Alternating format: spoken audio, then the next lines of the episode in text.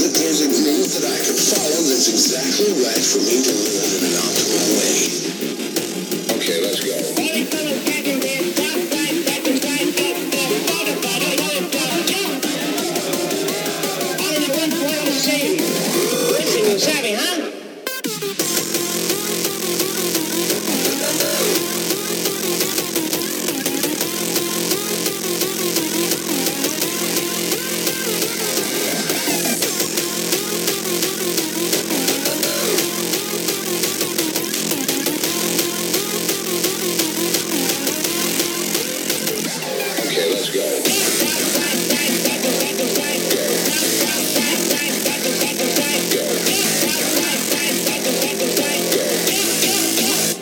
I can